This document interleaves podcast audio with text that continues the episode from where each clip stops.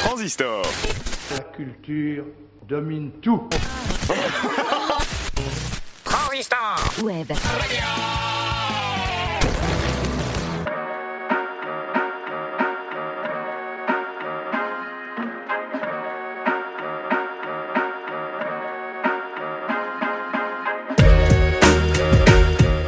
Musicocentré, épisode numéro 4, une émission de musique classique qui vous est proposée par Clara Nouvelle.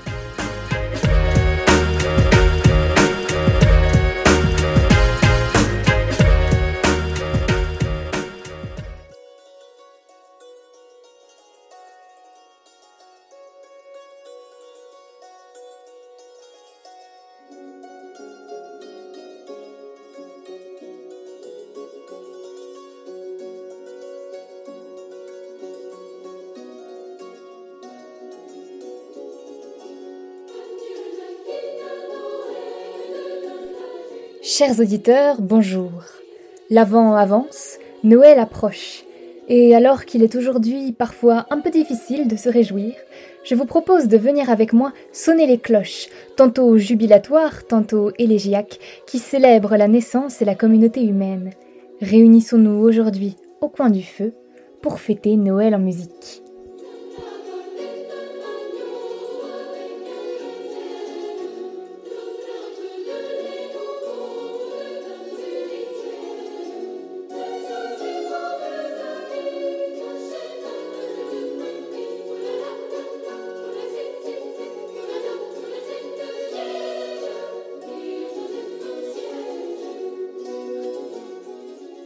Comment débuter une célébration autrement que par un sentiment d'inextinguible joie? Noël, moment de renaissance de la terre. Noël, nuit la plus obscure et retour du jour. La musique se fait alors paroxysme de la communion humaine autour d'une joie partagée, joie de la naissance et de la paix universelle. Commençons par une jubilation. Le chœur d'ouverture de l'oratorio de Noël de Jean-Sébastien Bach, Jahrtzeit Frohlocket, cette œuvre magistrale s'ouvre par des coups de timbales jubilatoires, comme un appel au monde entier qui prend l'aspect d'une annonce aussi sociale que spirituelle. Puis, au fur et à mesure, les instruments se mobilisent en un mélisme à la fois descendant et ascendant.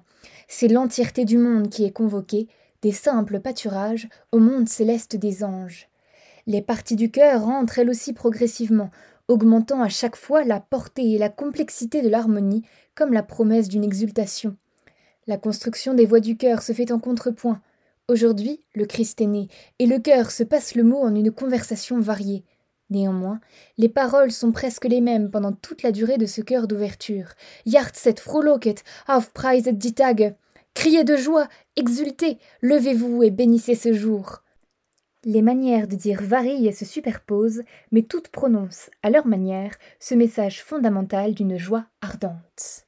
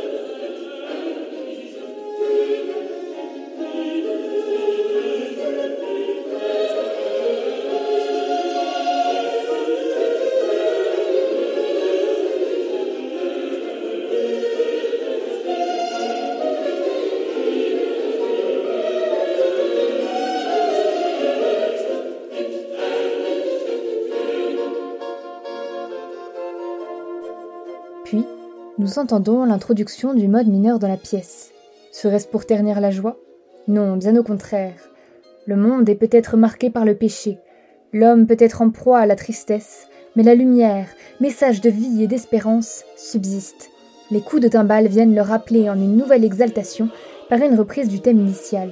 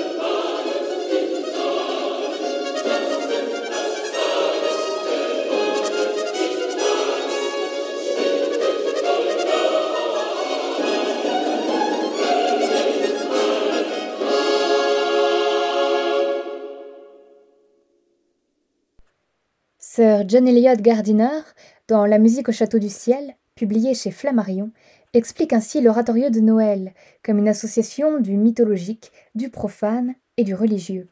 En effet, Bach s'y inspire de sa cantate Hercule à la croisée des chemins, composée pour faire éloge au prince de Saxe. Cependant, ne nous trompons pas, il n'y a pas d'irrévérence ici envers le caractère sacré de Noël, mais au contraire une union encore plus complète de tous les aspects du monde, les rois, les héros, et les anges se réunissent pour fêter l'arrivée du salut du monde en une immense fête orchestrale.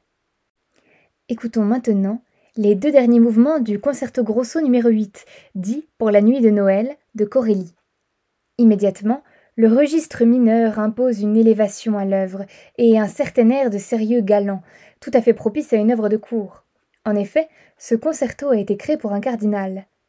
Quoi de mieux alors pour Corelli, afin de prouver à son religieux commanditaire combien il comprend l'aspect crucial de la fête de Noël, que de ne pas écrire un concerto déconcertant de légèreté et de joyeuseté. Ici, le mineur n'est pas synonyme de drame, et les temps marqués ne signifient pas la lutte. Cependant, tout témoigne d'un empressement vers la nuit de Noël, cette nuit de rédemption lors de laquelle la gravité pourra enfin céder le pas à l'extase.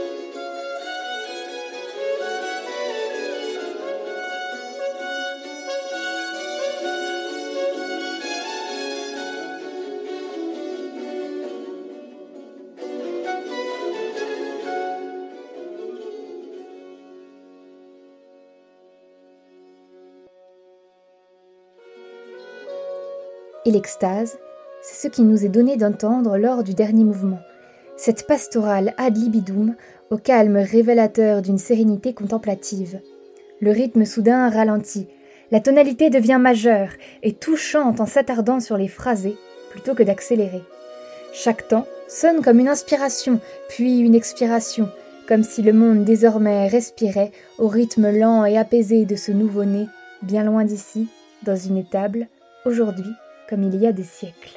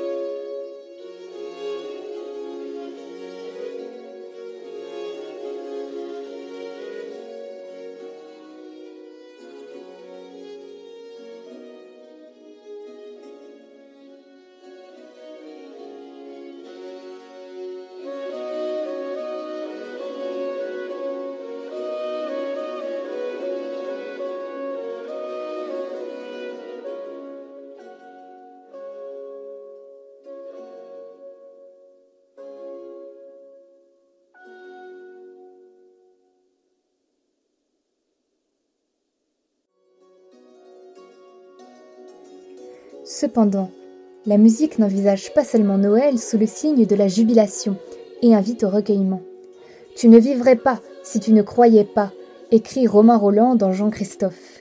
Et en effet, la musique invite chacun à croire en la beauté de l'harmonie et à entrer en contemplation, transformant par là le Noël chrétien en célébration universelle. C'est depuis le silence et à travers lui que s'élèvent les voix du haut Magnum Mysterium de Poulenc, extrait de ses quatre motets pour le temps de Noël. En une polyphonie qui se déploie petit à petit, en des harmonies ambiguës et inattendues, partant des graves pour atteindre des registres bien plus élevés, à la manière d'un De Profundis. Poulenc, tout en célébrant l'arrivée de la vie, prie pour ceux qui ne sont plus.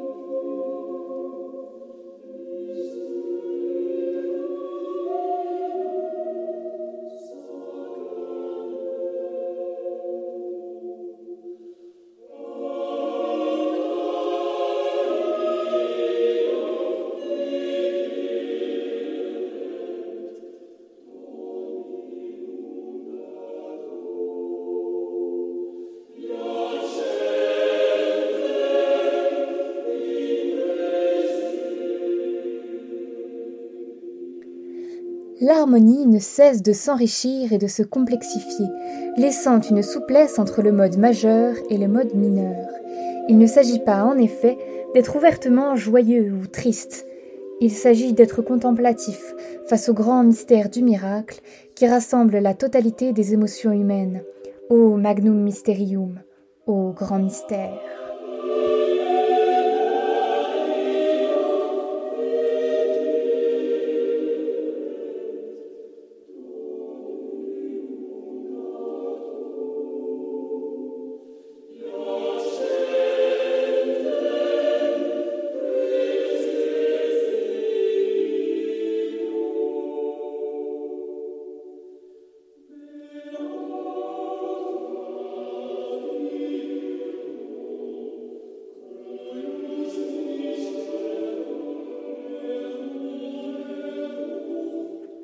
La voix humaine se fond ici avec le vent de l'hiver, la couleur de la nuit, le passage du temps. La musique accompagne tous les éléments du miracle et ne dérange pas l'ordre du monde. Bien au contraire, elle se fond en lui pour créer une nouvelle harmonie.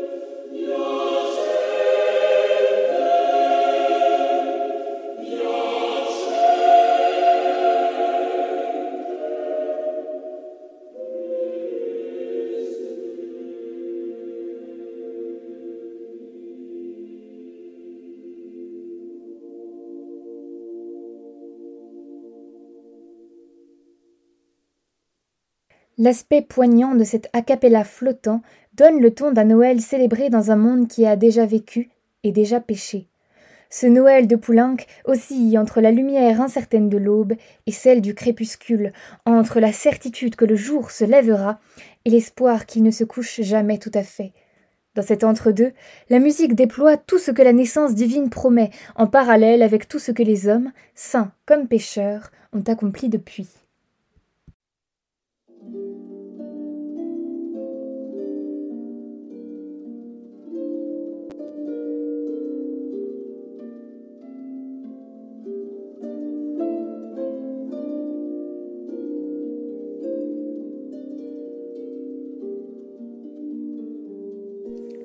Le genre du Noël varié est typiquement français. Le principe est simple, écrire pour orgue ou pour clavecin des variations à partir d'un chant de Noël populaire. Écoutons alors, avec recueillement et émotion, les variations pastorales sur un vieux Noël de Marcel Samuel Rousseau, ici pour la harpe.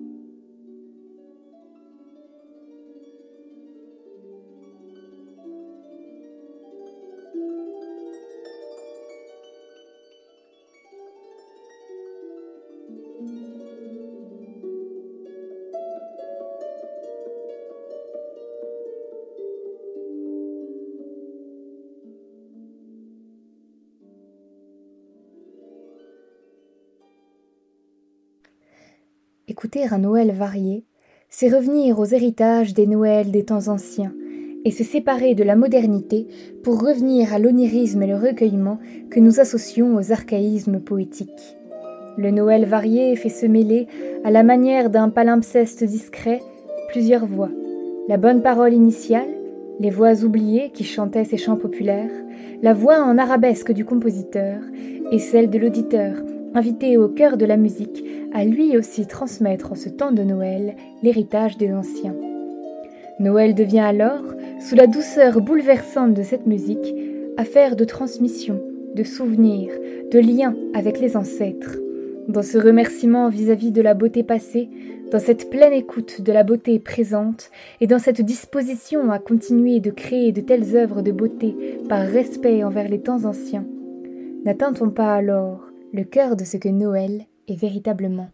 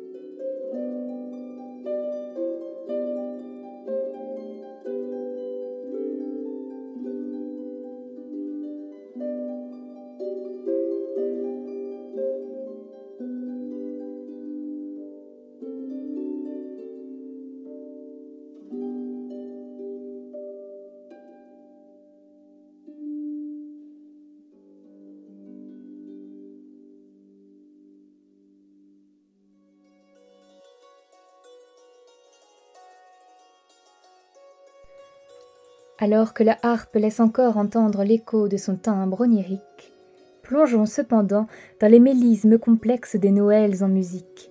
Car Noël est également l'occasion d'œuvres inattendues, étonnamment sombres. La musique de Noël, supposée être de circonstance, se fait pourtant parfois sous le signe du déplacement, de la lumière à la noirceur. En effet, la musique envisage toutes les complexités de la fête de Noël dans un monde moderne, marqué par les ténèbres de la guerre. Noël, en musique, se fait alors infime lumière d'un monde pris par l'ombre.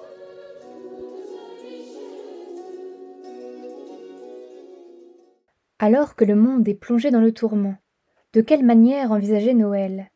Comment fêter une naissance alors que le monde se meurt? C'est une pièce patriotique de Debussy le Noël des enfants qui n'ont plus de maison, qui nous donne peut-être la réponse. Les paroles, faites pour bouleverser l'auditeur, évoquent, mesure après mesure, la perte de tout ce qui fait Noël, un foyer, un lit, des parents. Même Jésus-Christ a disparu, celui pourtant dont on fête la naissance. Je cite. Nous n'avons plus de maison. Les ennemis ont tout pris, tout pris, jusqu'à notre petit lit. Ils ont brûlé l'école et notre maître aussi. Ils ont brûlé l'église et monsieur Jésus-Christ, et le vieux pauvre qui n'a pas pu s'en aller. Bien sûr, papa est à la guerre. Pauvre maman est morte avant d'avoir vu tout ça. Qu'est-ce que l'on va faire? Noël, petit Noël, n'allez pas chez eux, n'allez plus jamais chez eux. Punissez-les. Fin de citation.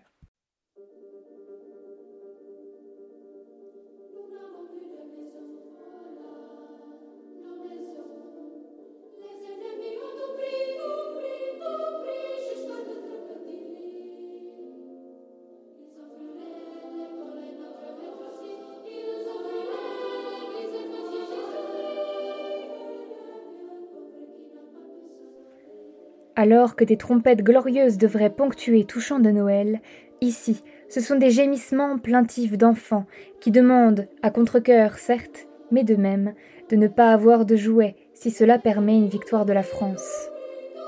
L'exclamation Noël résonne à travers des intervalles inattendus, comme la quinte augmentée, soulignant un Noël ambigu, alors que plus rien ne semble être à.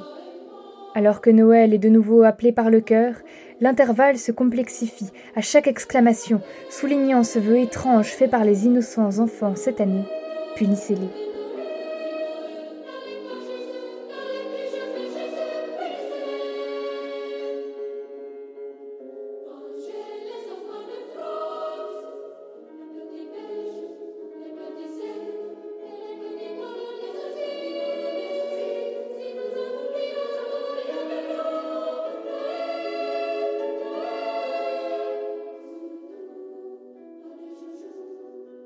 L'accompagnement du piano, plein d'ardeur, presque frénétique, souligne la mentalité guerrière qui mine ce Noël.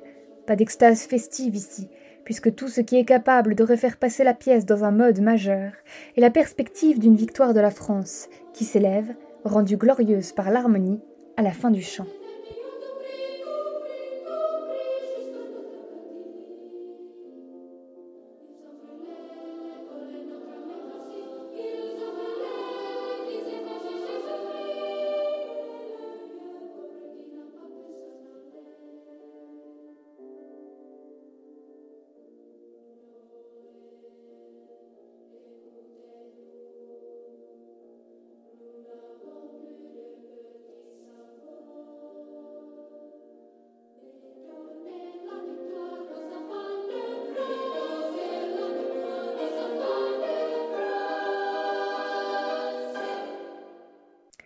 Noël est donc ici utilisé comme une captatio benevolentiae, afin de rendre l'auditeur sensible au message patriotique ici délivré par Debussy. En effet, alors que la perspective d'une fête est rendue caduque par la destruction de tout, Noël devient un moment de mélancolie accrue, signalant douloureusement l'espace entre ce que cette époque de l'année devrait être et ce qu'elle est réellement. La fête de celui qui est né devient alors le tombeau de ceux qui ne sont plus. Écouter la cantate de Noël d'Arthur Honegger, c'est faire l'expérience ambiguë et troublante d'une cantate au trait de fin du monde, d'un évangile annonçant l'Apocalypse.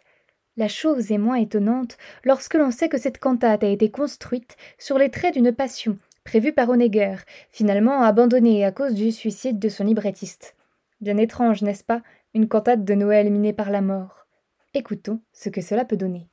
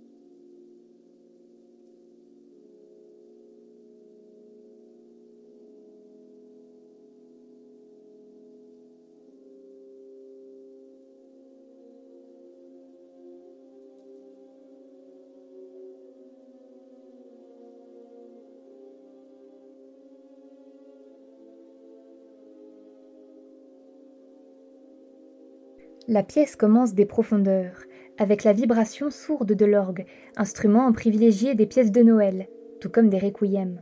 Les violons entrent bientôt, se mêlant en un long mélisme ambigu à l'orgue. Chaque instrument, puis voix, apparaît discrètement. Si le registre augmente petit à petit vers les aigus, l'atmosphère reste sinistre, et la cantate de Noël ressemble étrangement à une procession funéraire, naissance et mort étant alors, encore une fois, étrangement liées par l'ambiguïté des harmonies. Les voix du cœur prononcent un son inarticulé, semblable au souffle glaçant d'un vent à travers les branches mortes. Puis l'impression se confirme. Les premiers mots prononcés par le cœur sont des profondis clamawit. Alors, Noël ou Apocalypse? Nous ne savons plus très bien, nous sommes au cœur de la Seconde Guerre mondiale.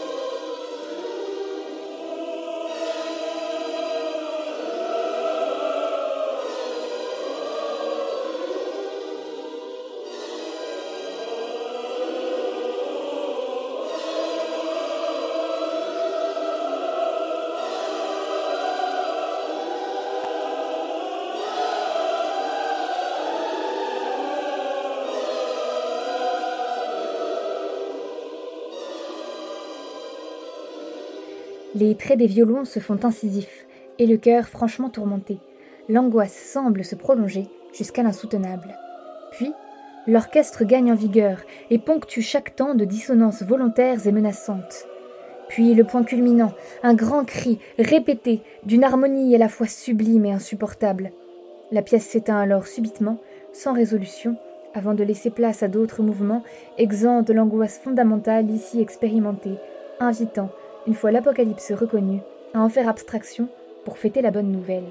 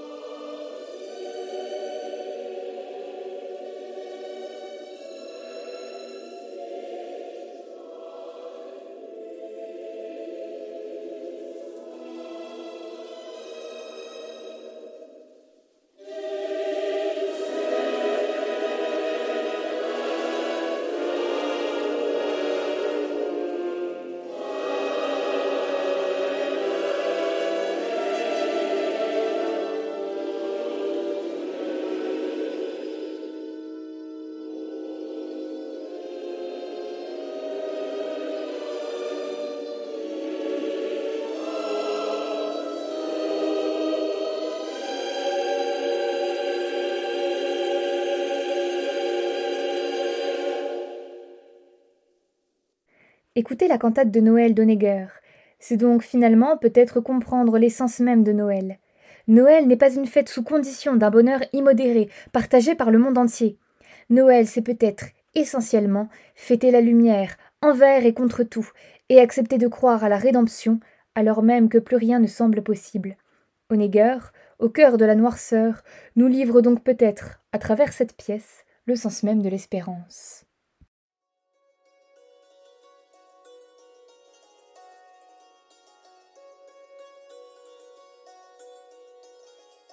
Ainsi, alors que Noël marque la naissance du Christ et la renaissance du monde, la musique en profite pour se faire, elle aussi, naissance et renaissance, pour désormais évoluer sous un nouveau paradigme vers une vision du monde par la renouvelée.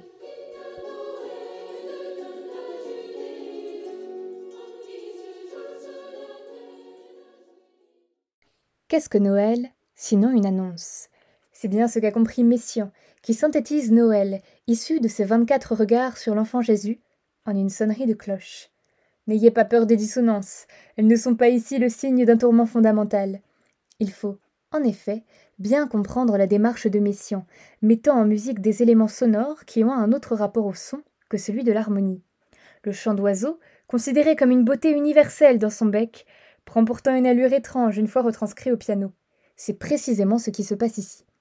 Les dissonances ne sont pas juste là pour gêner l'oreille, mais bien pour reproduire tous les sons que l'on peut entendre lorsque les cloches sonnent.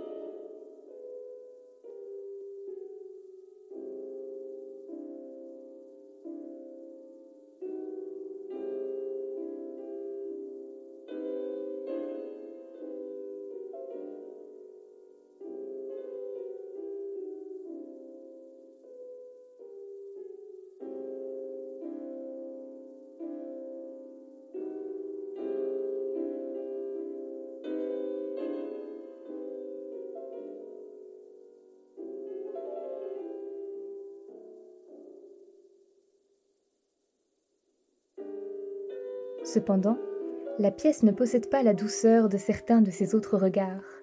En effet, le son de cloche est frénétique, affolé, comme s'il fallait à tout prix réveiller le monde entier pour annoncer la naissance du Christ avant qu'il ne soit trop tard. Puis, aux résonances des cloches se succèdent alternativement des hésitations et des dégoulinements suraigus du clavier.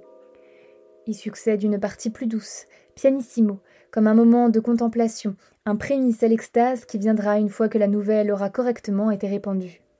Noël est du cri et du murmure, il doit atteindre toutes les sensibilités, tous les recoins de la terre. Ainsi, chaque phrase répétée sonne comme une persuasion, un rappel.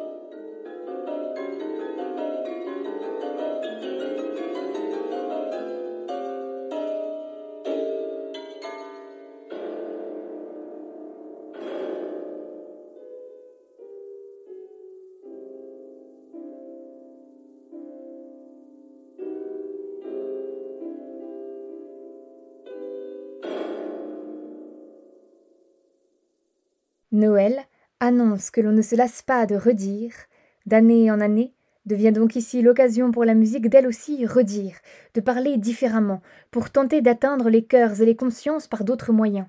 Noël est ici l'occasion d'une naissance d'un nouveau genre de musique, virtuose et inventif.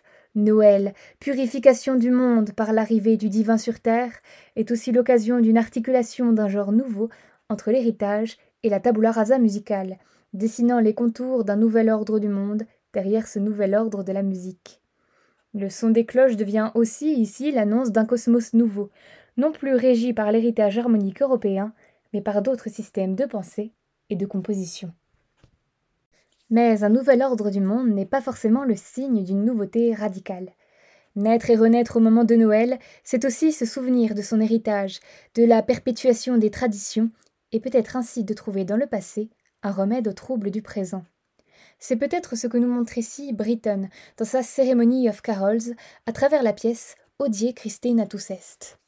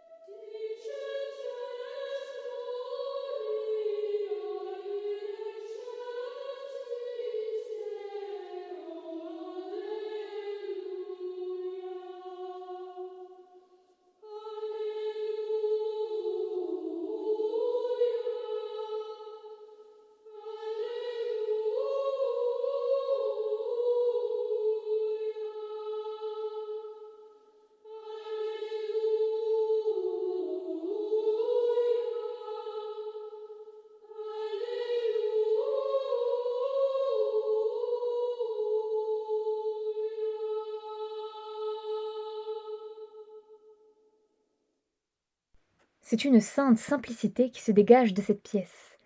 Une seule ligne mélodique porte toute l'œuvre, à la manière d'un retour au chant grégorien, la pureté de la voix unique étant ici associée à la pureté de la bonne parole.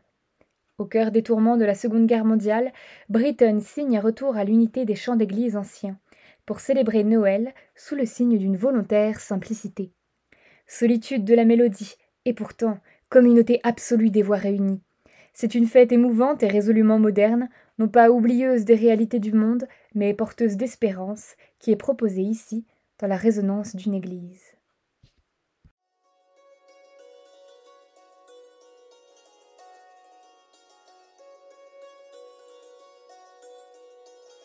Ainsi, Noël, sous le regard de la musique, s'affirme comme un moment de contemplation et d'héritage, venu du passé, et pourtant profondément ancré dans le présent. La musique offre à Noël cette dimension aussi exaltante que mémonique, aussi terrestre que céleste. Mais en ce temps de fête et de recueillement, ne nous embarrassons pas de conclusions grandiloquentes. En effet, nous avons pu écouter ensemble toutes les polyphonies assonantes et dissonantes, tous les Noëls heureux et tourmentés, pour finir sur une seule voix, à la simplicité évangélique, qui nous rappelle qu'en des manières variées, certes, mais concordantes, la musique porte ici un message complexe mais unique. Joyeux Noël à tous!